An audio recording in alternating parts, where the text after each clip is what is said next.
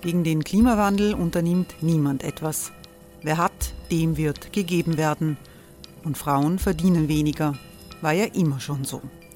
Man ärgert sich und macht weiter. Was aber, wenn nicht? Wir haben eine Idee. Die Falter Arena macht die Bühne frei für Menschen und Projekte, die das Land verändern. Mein Name ist Eva Konzett. Ich leite das Politikressort im Falter. Und am Sonntag, den 26. Mai, veranstalten wir im Wiener Stadtsaal die nächste Falter Arena. Mit dabei unter anderem der ehemalige Politiker und Neosänger Matthias Strolz, Theresa Imre von Markter, Sonja Jöchtel von Love Politics oder Kari Ochsner von Ochsner Wärmepumpen. Machen statt jammern. Wir schauen uns an, wie das funktionieren kann. Kommen auch Sie vorbei. Alle Informationen und Tickets finden Sie unter falter.at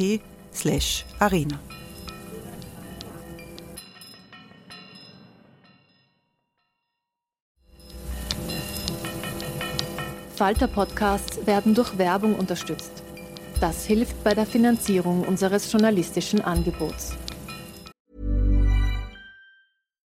One size fits all seems like a good idea for clothes until you try them on. Same goes for healthcare. That's why United Healthcare offers flexible, budget friendly coverage for medical, vision, dental, and more. Learn more at uh1.com.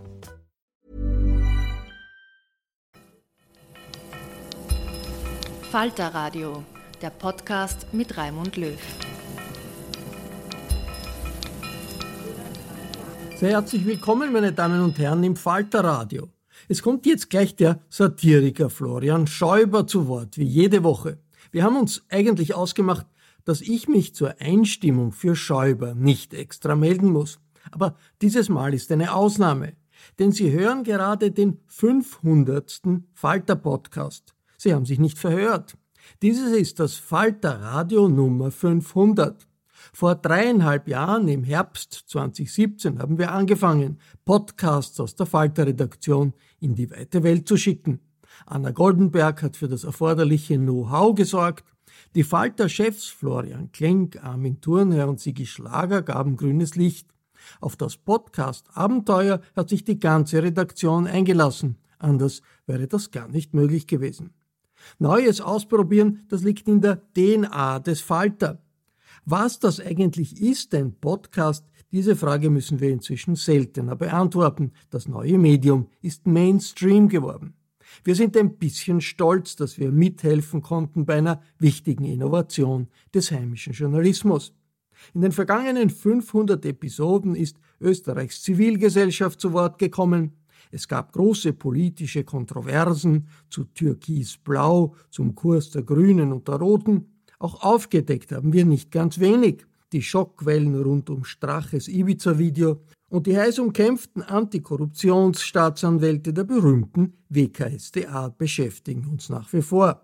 Ausnahmslos alle 500 Episoden des Falterradios können Sie nachhören jederzeit dank des Podcast-Archivs, das die tollen Kolleginnen und Kollegen der Falter IT aufgebaut haben. Wer weiß, wie lange wir noch viel Zeit haben werden in all diesen Lockdowns. Aber jetzt ist Florian Schäuber dran. Herzlich willkommen, liebe Zuhörerinnen und Zuhörer, bei der 32. Folge von Schäuber fragt nach. Vom über den Köpfen der ÖVP hängenden Damokles-Handy des Thomas Schmid war in den vergangenen Wochen in diesem Podcast immer wieder die Rede. Und, so wie es ausschaut, dürfte auch noch länger die Rede davon sein, denn langsam aber doch gelangen immer mehr von den über 323.000 dort gespeicherten Nachrichten in die Öffentlichkeit. Die sich in diesen Nachrichten offenbarende Schamlosigkeit bei Postenschacher und Machtmissbrauch sorgt vielerorts für Empörung. So schreibt beispielsweise der Standard. Kann es sein, dass Anständigkeit und Anstand, Verantwortungsgefühl und Sozialkompetenz gar keine Rolle spielen? Naja, Moment bitte, ja. Das mit Anständigkeit, Anstand und Verantwortungsgefühl ist äh, schwer zu widerlegen. Aber, ja, aber die Kritik an fehlender Sozialkompetenz scheint mir ein bisschen ungerecht. Denn einige Chatnachrichten offenbaren sehr wohl Sozialkompetenz, nämlich in Gestalt von Engagement für Außenseiter der Gesellschaft. Zum Beispiel für Manfred Juratzka, den personalisierten Tiefpunkt in der Geschichte der Wiener ÖVP, der es einst geschafft hat, mit 9,2 Prozent seiner Partei das schlechteste Wahlergebnis aller Zeiten zu bescheren. Seither gilt er als politischer Sozialfall, der bei Thomas Schmidt ein Aufwallen von Barmherzigkeit ausgelöst haben dürfte. Übermannt von diesem Gefühl schreibt er an Gernot Blümel, Kannst du mir bitte die Nummer von Joratzka geben? Wegen Job? Das ist gelebte Sozialkompetenz, die auch nicht davor zurückschreckt, das Problem Joratzka auf den Punkt zu bringen. Denn Schmidt schreibt weiter, Wir rufen ihn an, um herauszufinden, was er kann. Eine wirklich schwierige Aufgabe, die sich Schmidt da vorgenommen hat. Gernot Blümel weiß das auch zu schätzen. Er antwortet, Danke. Bitte seid lieb zu ihm. Und darauf antwortet Thomas Schmidt, Ich bin nur zu dir lieb. Und da sind wir bei einem ganz wesentlichen Punkt dieser Chatprotokolle. Ja, es geht um Postenschacher und Machtmissbrauch, aber es geht auch um etwas anderes. Es geht um große Gefühle. Große Gefühle, die über Sozialkompetenz weit hinausgehen und die emotional anrührend zum Ausdruck gebracht werden. Ich habe nach Lektüre der Chats ein paar besonders bewegende Bekenntnisse zusammengefasst und bin überzeugt, dass auch Sie, liebe Zuhörerinnen und Zuhörer, diese fast schon poetischen Worte nicht kalt lassen werden. Thomas Schmidt an Gernot Blümel. Du bist mein Held. Hab dir heute deine ÖBIP gerettet. Mein Riesenheld. Gernot Blümel an Thomas Schmidt. Alles gut mit dir und keine Sorge, was dich betrifft und wie du dich verhältst. Alles super. Was würden wir ohne dich machen? Du bist eine echte Stütze. Du bist Familie. Und wir alle brauchen dich. Devote Liebe kann auch nett sein. Thomas Schmidt an Sebastian Kurz. Dich zu haben ist so ein Segen, danke dir total dafür, dass du mir diese Chance gibst, mich zu beweisen, ist so grenzgenial. Habe Mörderrespekt davor und es wird echt cool. Danke für alles und es taugt mir so, in deinem Team sein zu dürfen. Ich bin so glücklich. Ich liebe meinen Kanzler. Sebastian Kurz an Thomas Schmidt. Kriegst du eh alles, was du willst. Manche werden jetzt vielleicht meinen, das klingt wie aus dem Drehbuch für eine Telenovella oder eine Daily Soap in der Tradition von Reich und Schön. Ähm, ja, mag sein, aber das liegt am Stil von Thomas Schmidt. Der Mann hat eine Vorliebe für emotional aufgeladene Formulierungen. Und die lassen Bilder von unerhörter Intensität entstehen, die tatsächlich melodramatische Qualitäten haben. Deshalb hier noch ein paar Zitate von Thomas Schmid. Großes Kabinettsdrama bahnt sich an. Sebastian will mich nicht gehen lassen. Dichans sind ja gut auf Schiene. Dichand und ich haben Flug gebucht. Du bist der erfolgreiche Investment Guy. Galeerensklave. Ich gebe dir jetzt dann eine Watsche. Aber nimm dir das jetzt nicht so zu Herzen. Nein, nein, ich will keine Übig-Stories mehr. Lasst es bitte, das schadet mir alles. Es reicht. Es wird Zeit für neue Ufer. Wenn das in die Hose geht, sind wir hin. Ja, und wie bei einer Daily Soap aller Reich und Schön gilt auch hier, Fortsetzung folgt. Wobei reich und schön heißt ja im Original The Bold and the Beautiful. Das sollte man in diesem Fall wortgetreuer übersetzen, denn bold heißt auch dreist und unverschämt und das beschreibt die schmierige Seifenoper um die Bestellung Schmidts zum ÖBAG-Chef sehr präzis. Viele rätseln darüber, warum Schmidt noch immer im Amt ist. Dazu müsste man vermutlich Sebastian Kurz befragen, aus welchen Gründen Schmidt von ihm alles kriegt, was er will. Dazu hat sich unser Bundeskanzler bislang noch nicht geäußert. Stattdessen versucht er mit verschiedenen Nebelgranaten die Öffentlichkeit von diesem für ihn unangenehmen Thema abzulenken. Als absoluter Weltmeister in der Disziplin des Nebelgranatenwurfs hat sich aber dieser Tage wieder einmal Viktor Orban erwiesen. Der hat an seinem Amtssitz auf der Burg von Buda eine Metalltafel mit sieben eingravierten Gesetzen anbringen lassen. Diese Gesetze sollen seiner Ansicht nach den Fortbestand des ungarischen Volkes sichern. Da könnte man annehmen, es handelt sich um Aufforderungen zu ungeschützten Kopulationsaktivitäten. Nein, weit gefehlt, der ungarische Ministerpräsident will den Fortbestand des Volkes anders retten. Und zwar so. Hier sind Orbans sieben Gesetze, die man nicht unkommentiert lassen sollte. Die Heimat besteht nur so lange, solange es jemanden gibt, der sie liebt. Im Fall von Orban sollte man ergänzen, die Heimat besteht auch weiter, wenn es niemanden mehr gibt, der sie ausraubt. Ohne Stärke ist die Gerechtigkeit nur wenig wert. Ohne funktionierenden Rechtsstaat und unabhängige Justiz wie derzeit in Ungarn ist die Gerechtigkeit allerdings noch viel weniger wert. Uns gehört nur das, was wir verteidigen können. Bei Orban und seinem Familienclan scheint das leider auch für Diebsgut und veruntreute EU-Fördergelder zu gelten.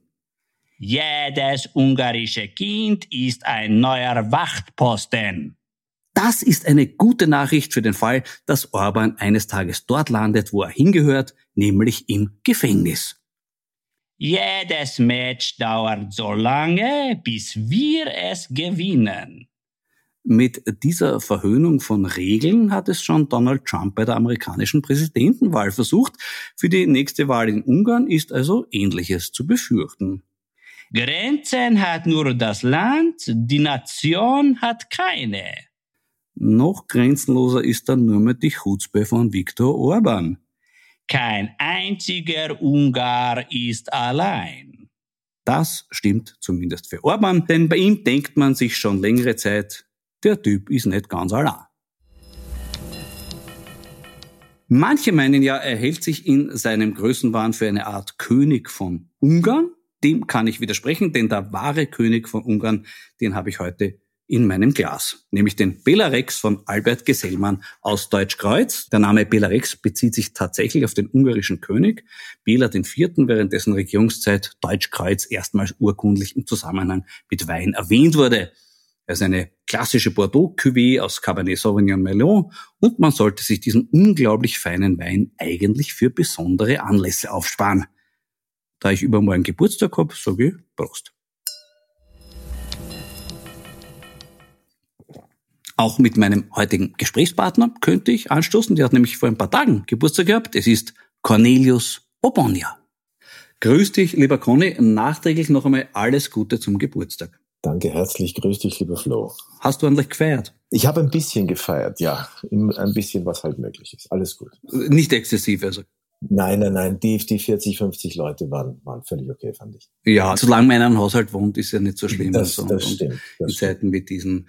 Da sind wir gleich beim Thema Mut zur Menschlichkeit. Passt sehr gut. Äh, du engagierst dich in der Initiative Courage, Mut zur Menschlichkeit. Jetzt ganz ernsthaft gefragt, worum geht's bei dieser Initiative? Bei dieser Initiative geht es ganz simpel darum, und zwar eigentlich ausschließlich zunächst einmal, die ähm, unbegleiteten Jugendlichen, äh, Kinder, vielleicht sogar Familien, wenn möglich, aus den äh, Lagern von Lesbos, Karatepe, das ehemalige Moria und möglichst auch die Menschen aus den Wäldern dort herauszukriegen und in Österreich aufzunehmen als einfach humanitäre Geste. Und es geht auch ausschließlich darum, Menschen, die bereits Asyl haben, also die offizielles Asyl haben, aufzunehmen, damit die schlicht und ergreifend dann nicht in diesem absurden Dreck, in dem sie sein müssen, dahin vegetieren. Schlicht und ergreifend hat sie uns angerufen und Leute, von denen sie gedacht hat, dass sie Mitstreiter wären und da waren wir dann irgendwie sofort dabei. Wir haben uns alle gedacht, das kann es eigentlich nicht sein. Also das darf nicht wahr sein, dass keiner etwas tut. Es ist der Katharina hoch anzurechnen, dass sie einfach, um es ganz offen zu sagen, den Hintern hochgekriegt hat und es endlich einfach getan hat, wovon viele gesprochen haben bis dahin, man müsste ja was tun und da müsste man ja und warum macht keiner? Man kommt sich dann schon definitiv sehr auf verlorenen Posten vor, wenn man merkt, wie sehr sich da in der Bundesregierung eingeigelt wurde und zwar bereits final in den ersten Minuten. Ja, das wussten wir. Also, dass das ein Kampf ist, der fast gegen Windmühlen geht, gegen eine absurde Kraft der Verweigerung, das war uns vollkommen klar. Wir tun es trotzdem sollte es nicht funktionieren, wir haben immer noch die Hoffnung, dass es funktioniert. Wenn nicht ein Funken Hoffnung da wäre, würde man es nicht tun. Aber ganz grundsätzlich kann man nur sagen, es ist dann auch langsam ein Tun und Machen von vielen, die mit uns sind und die mit uns arbeiten und die mit uns streiten. Einfach auch um ein Zeichen zu setzen für die folgende Generation, um sich diese Frage eben nicht stellen zu oder negativ beantworten müssen, äh, zu müssen, was habt ihr getan, wenn das folgende Generationen tun. Also ich habe schon gemerkt, dass ich meinem 15-jährigen Sohn das schon einmal ganz anders erklären musste, wieso das fünftreichste Land äh, der EU sich diese Nummer leistet. Man hat momentan den Eindruck, dass sich stimmungsmäßig ein bisschen was tut, weil mittlerweile sogar schon FPÖ-Bürgermeister ihre Hilfe zugesagt haben. Was sagst du dazu? Das war für uns alle natürlich äh, sehr verwunderlich. Das war ungefähr das Letzte, womit wir gerechnet hätten. Aber es gibt tatsächlich eben eine, ich sage mal, gewisse Schicht im Mittelbau, glaube ich, der FPÖ, wenn man das so will, die durchaus zu diesem Nachdenken bereit sind und äh, die das dann auch, glaube ich, einfach irgendwann einmal menschlich anzipft, wenn man immer wieder diese Bilder sieht. Und dann geht halt was weiter, die sich davon tatsächlich auch mal in die positive und nichts anderes kann man das nennen, eine positive Richtung beeinflussen lassen. Für mich ist das Spiel irgendwie ganz einfach. Einem Menschen, dem ich zunächst einmal die Hand reiche, ohne viel Vorgabe, wenn es ihm offensichtlich nicht besonders gut geht. Das ist zunächst einmal sehr wünschenswert und dann können wir uns über die anderen Dinge unterhalten. Also es ist äh, selbst uns äh, Gutmenschen, sage ich einmal. Ja. Das haben wir ja mittlerweile gelernt, dass wir uns so zu bezeichnen haben. Wir Gutmenschen äh, uns ist es selbstverständlich auch mittlerweile klar, dass man nicht sämtliche geflüchtete Menschen, Frauen, Männer, Kinder, Familien äh, in dieses Land hier hereinholen kann. Ja, das geht nicht. Das war auch nie der Plan, das ist auch jetzt nicht der Plan. Da muss man sich viel mehr Gedanken machen anstatt Abendbrot, politisch, gesellschaftlich in der gesamten EU, um das zu bewerkstelligen, dass es diesen Menschen besser geht. Aber hier geht es, wie gesagt, nur darum, ein Kind herauszuholen aus einem Zelt. Und zwar grundsätzlich. Also ein Zelt, für mich ist ein Zelt, das ist das, worin wir wohnen, wenn wir wohnen wollen, in einem Zelt zum Camping. Das ist für mich ein Spaßgerät oder zum Wandern oder sowas. Aber niemand, absolut niemand und egal in welcher Wärme des Wetters oder Kälte des Wetters, lebt gern in einem Zelt. Das ist eigentlich das Einzige. Ever catch yourself eating the same flavorless dinner three days in a row? Dreaming of something better? Well, HelloFresh is your guilt-free dream come true, baby. It's me, Kiki Palmer. Let's wake up those taste buds with hot, juicy pecan-crusted chicken or garlic butter shrimp scampi. Mm. Hello Fresh. Stop dreaming of all the delicious possibilities and dig in at HelloFresh.com. Let's get this dinner party started.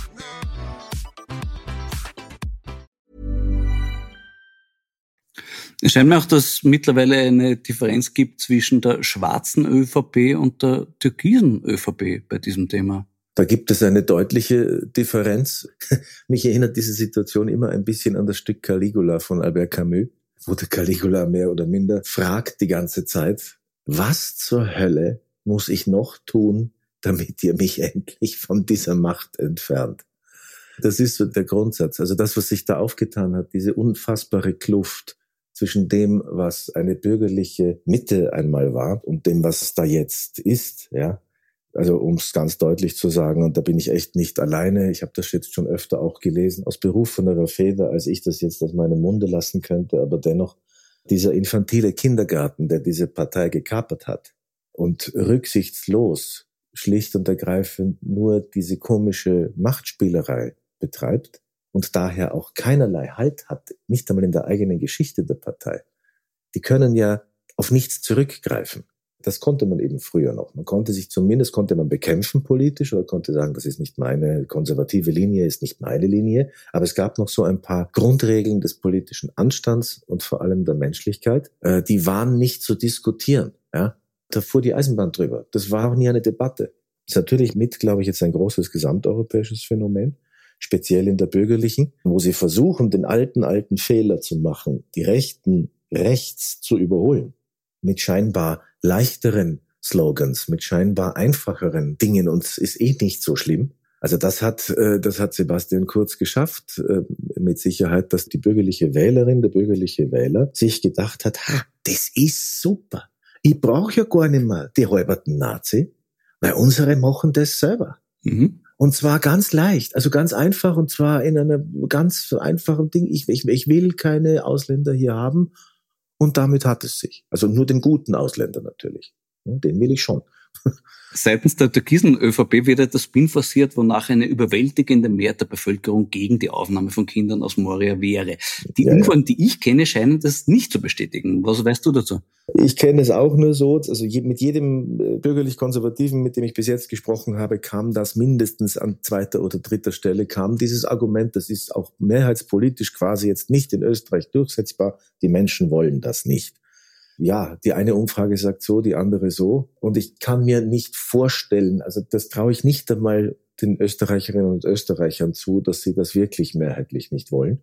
Und die Menschen, die sich bei uns gemeldet haben und die sowieso schon tun, ja, das ist ja das, das wahnsinnige Courage war ja nur eine öffentlichkeitsmachende Speerspitze von etwas, was längst existiert hat, nämlich unendlich viele kleine Initiativen, die schlicht und ergreifend nicht die Möglichkeit hatten, Öffentlichkeit zu generieren, die das aber trotzdem getan haben. In Mini-Vereinen versucht, Initiativen zu starten, um Menschen zu helfen und auch ganz explizit um diesen Menschen dort in Karatepe und Umgebung zu helfen. Das war ja längst da. Mhm. Ja, wenn das mit diesem Schmidt-Chat so weitergeht oder wenn noch mehr Nachrichten vom Pilnacek bekannt werden, ist ja davon auszugehen, dass Sebastian Kurz dringend ein neues Ausländer-sind-Schuld-Thema brauchen wird. Hast du da einen Tipp für ihn?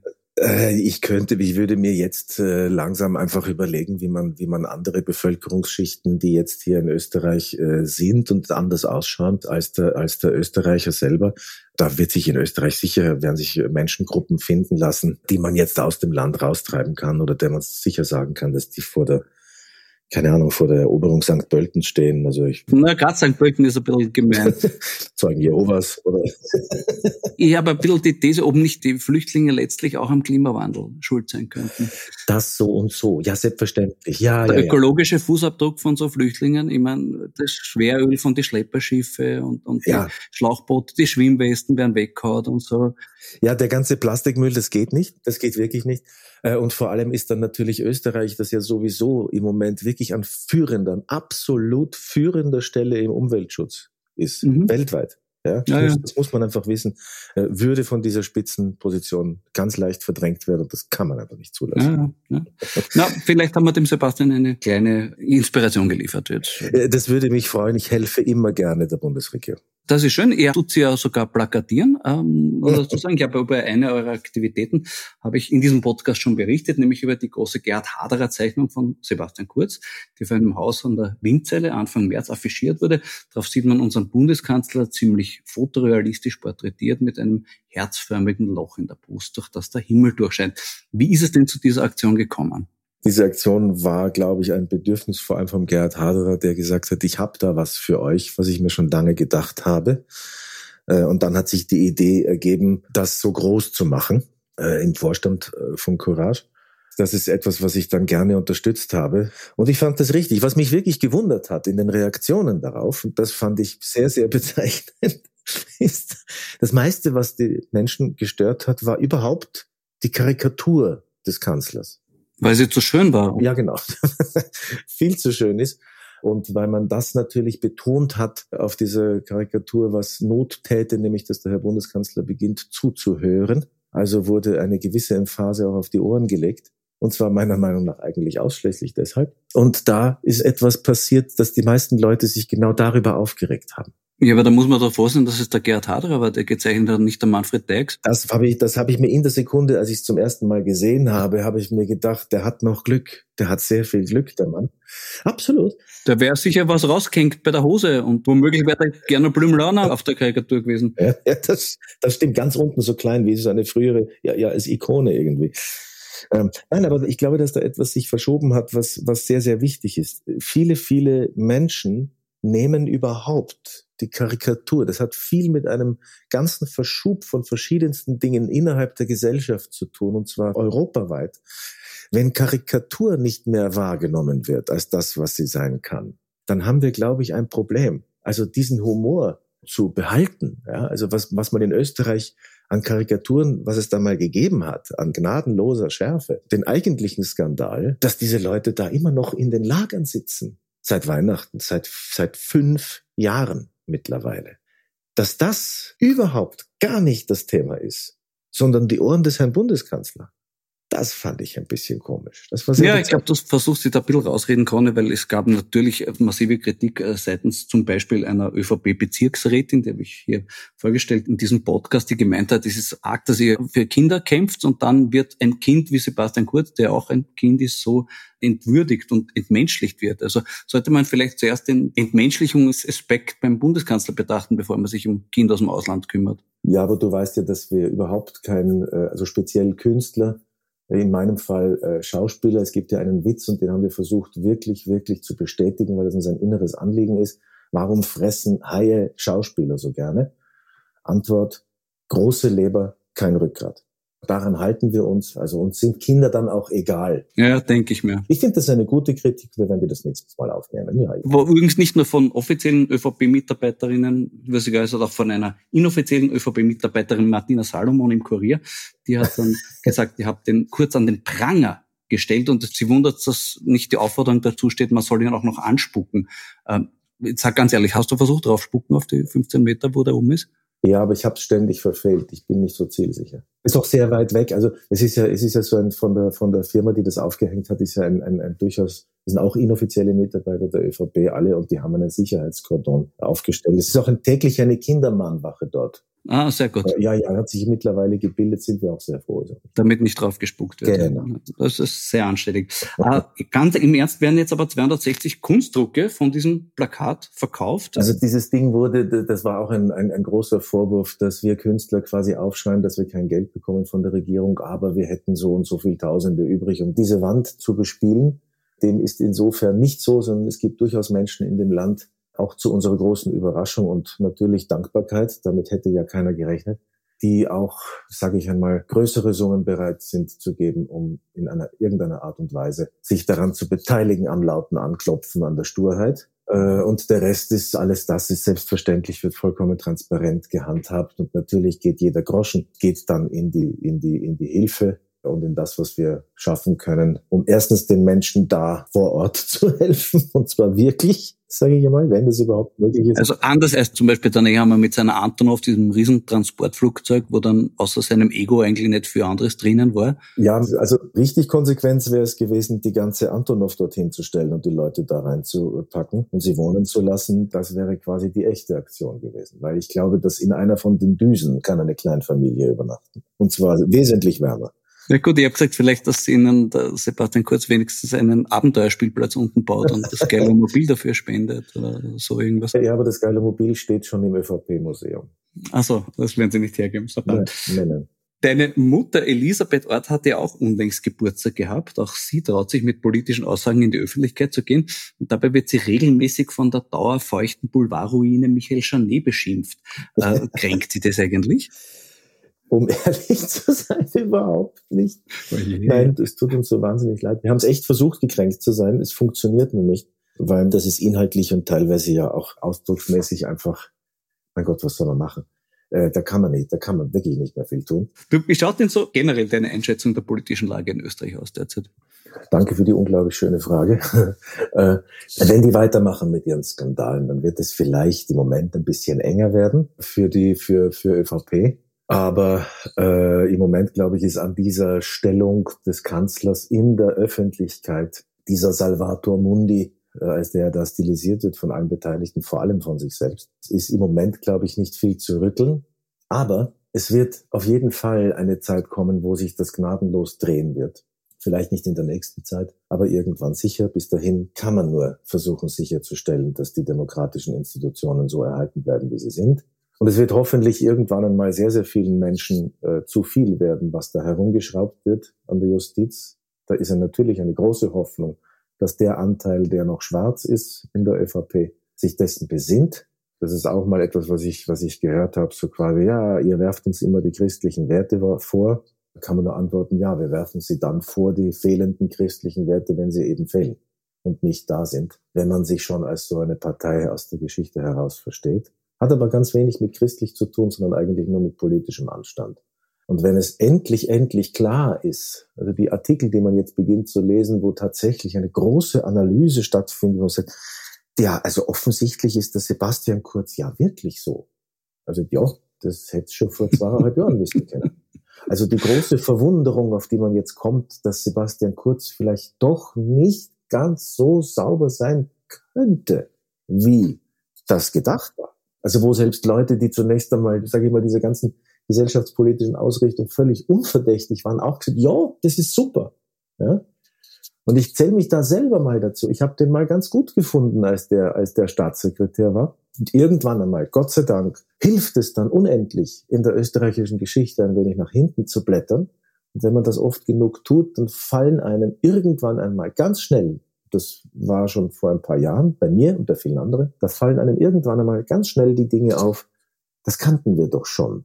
Dieses komische Drehen von Dingen, äh, aus allem einen Spin machen. Es klingt plötzlich anders als noch vor zwei Wochen, vor zwei Monaten, vor zwei Tagen langsam fällt das auf. Ich sage nur, es ist wie alles in Österreich sehr spät und zu spät, dass da längst eine Art von Umbau geplant ist, der ganz schleichend, ganz sukzessive schleichend passiert.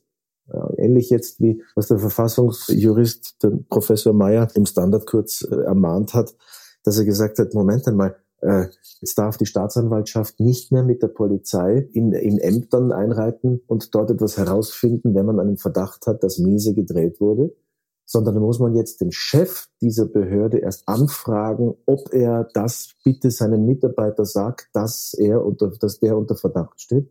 Das ist ja absurdistan. Das Schöne ist, dass es nicht eine Geschichte war. Dieser Entschluss des Parlaments hatte nichts damit zu tun. Dieser Entschluss des Parlaments aus 2019 hatte nur damit zu tun, dafür Achtung und Sorge zu tragen, dass gewisse andere Dinge noch herausgefunden werden dürfen. Das heißt, es bedeutet immer, es wird immer ein kleiner Spin hineingelegt und so höhlt man sukzessive in ganz, ganz kleinen Schritten, Miniatur. Und das ist das Hochkluge und wo man wahnsinnig aufpassen muss, das zu erkennen. Diese Salamitaktik, Aushöhlung des Rechtsstaates nebst Dauerangriffen öffentlich, die dann auch nach Belieben eingestellt werden können oder fortgesetzt werden können, je nachdem, wie man es halt gerade braucht. Ja, wobei ich muss schon dazu sagen, also das mit den Hausdurchsuchungen verstehe ich schon ein bisschen, weil wenn jetzt der Billner-Check abberufen wird, ähm, müssen sie ein anderes Frühwarnsystem installieren, damit die Leute vorher wissen, wann eine Hausdurchsuchung kommt. Ich würde verschiedene Glocken anmahnen. Ne? Sowas in der Art, hallo, du kannst nicht einfach eine Hausdurchsuchung einfach so machen, ohne dass der vorher weiß. Der will ja nicht, dass seine Wohnung furchtbar ausschaut, wann die reinkommen ja, und ja, vielleicht Kaffee und Kuchen servieren und, und, und was ein bisschen Gastfreundschaft. Das ist schön, das ist schön. Früher war es nur Freundschaft, jetzt ist es Gastfreundschaft. Ne? Aber ich finde es schön, man könnte doch verschiedene Klingeltöne wie beim Handy. Ne? Ja. Wenn ein gewisser Klingelton erkennt, dann weiß man, ups, jetzt sollte ich aufrahmen. Genau, genau. Es ist in den nächsten Tagen kommt der Hausdurchsuchung vorbei und rechtzeitig den Kinderwagen mit dem Laptop losschicken vielleicht. Ja, oder besser gleich in die Donau rollen oder sowas. Das kann ja dann passieren. Was auch immer. Also verschiedene Vorbereitungen, die man halt so trifft, wenn das passiert. Also, das verstehe ich schon. Du, ich habe vorher auch von den Chats von Thomas Schmidt ein paar vorgelesen. Ähm, ja. Du bist ja jemand, der doch viele Drehbücher auch schon gelesen hat. Äh, was ist dein Eindruck? Mich erinnert es ein bisschen so an die klassische Telenovela oder manchmal so ein bisschen auch die Soap Opera, so reich und schön und so in die Richtung. Diese geballte Melodramatik. Wie, wie empfindest du das künstlerisch? Naja, das empfinde ich künstlerisch als unglaublich gelungen. Also das kann man eins zu eins so äh, machen und so in Drehbücher geben. Ja, das wäre, wäre mit Sicherheit literarisch wirklich extrem wertvoll, weil richtig durchdacht. Und das finde ich auch in Bezug, dass man jetzt endlich den Weg gefunden hat, dass, wenn man mit Dingen des Staates und auch nebst äh, mit ein paar Milliarden Steuergeld umgeht, dass man das einfach endlich, endlich, endlich in diese Vereinfachung herunterbricht. Ja, das finde ich wirkliche Entbürokratisierung des Staates. Das ist großartig. Quasi ein Lehrstück, das da geboten wird. Du, apropos, wie schaut's denn beruflich bei dir aus zurzeit? Kannst du irgendwas arbeiten? Äh, ich kann keine Auftritte arbeiten, das ist klar. Ich kann, äh, das ist jetzt ganz äh, offen gesagt, das ist das Glück, das man hat. Ich kann drehen, weil Drehen funktioniert, was ich jetzt auch im Moment nicht mache, weil ich erst später damit anfange im Jahr. Ansonsten, ja, kann ich Dokumentationen sprechen. Also es hat sich als großes Glück in dieser Sache erwiesen, dass man sich irgendwann einmal vor, vor ein paar Jahren versucht hat, breiter aufzustellen, als nur das eine. Ja gut, in dieser Situation müssen viele Künstler nehmen, was kommt. Ja. Und du bist diesbezüglich auch wirklich hart im Nehmen. Du hast sogar für Servus TV gedreht. Ich hoffe, es hat wenigstens deine Familie ernährt. ja, habe ich, das ist wahr. Du, ich habe gesehen, der Wegscheider hat sogar selber mitgespielt. War gut? Äh, äh, sag mal so, er war da. ähm, aber das sind Dinge, die, äh, die, die gerade noch äh, zu besprechen sind, wo ich mir auch äh, quasi was anderes vorstelle. Ich finde das nicht sehr gelungen, aber das ist etwas, was ich mit dem Ferdinand Wegscheider selber bespreche halte ich dir die Daumen. Ich finde es so toll, dass du auch deine künstlerische Mission und deine private Mission miteinander verbindest und kann dazu nur sagen, wie so oft möge die Übung gelingen. Lieber Conny, danke dir vielmals für deine Zeit, für das Gespräch. Und ja, jetzt wünsche ich dir frohe Ostern. Dankeschön, ebenso frohe Ostern und Gruß an deine wunderbare Familie und ich hoffe, bis bald einmal. Richtig gerne, lieber Conny. Danke dir. Ich danke dir. Das war die 32. Folge von Schäuber fragt nach. Eine Art Geburtstag hat auch das Falterradio, denn das war heute die 500. Ausgabe. Alles Gute, Raimund Löw und Anna Goldenberg. Bitte so weitermachen. Ich mache auch weiter. Nächste Woche wird der Abgeordnete der NEOS, Helmut Brandstetter, mein Gast sein. Für heute sage ich Danke fürs Zuhören. Oder um es mit Thomas Schmidt zu sagen. Es wird Zeit für neue Ufer. Völlig richtig, denn auch ein Sumpf hat ein Ufer. Ich bin gespannt, wann wir da Land in Sicht haben werden. Bis dahin, bleiben Sie aufmerksam. Ihr Florian Schäuber.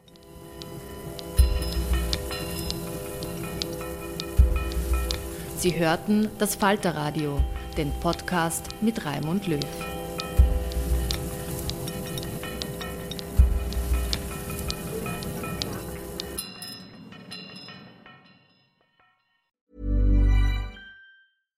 Ever catch yourself eating the same flavorless dinner three days in a row? Dreaming of something better? Well, HelloFresh is your guilt-free dream come true, baby. It's me, Kiki Palmer. Let's wake up those taste buds with hot, juicy pecan-crusted chicken or garlic butter shrimp scampi. Mm. Hello Fresh. Stop dreaming of all the delicious possibilities and dig in at HelloFresh.com. Let's get this dinner party started.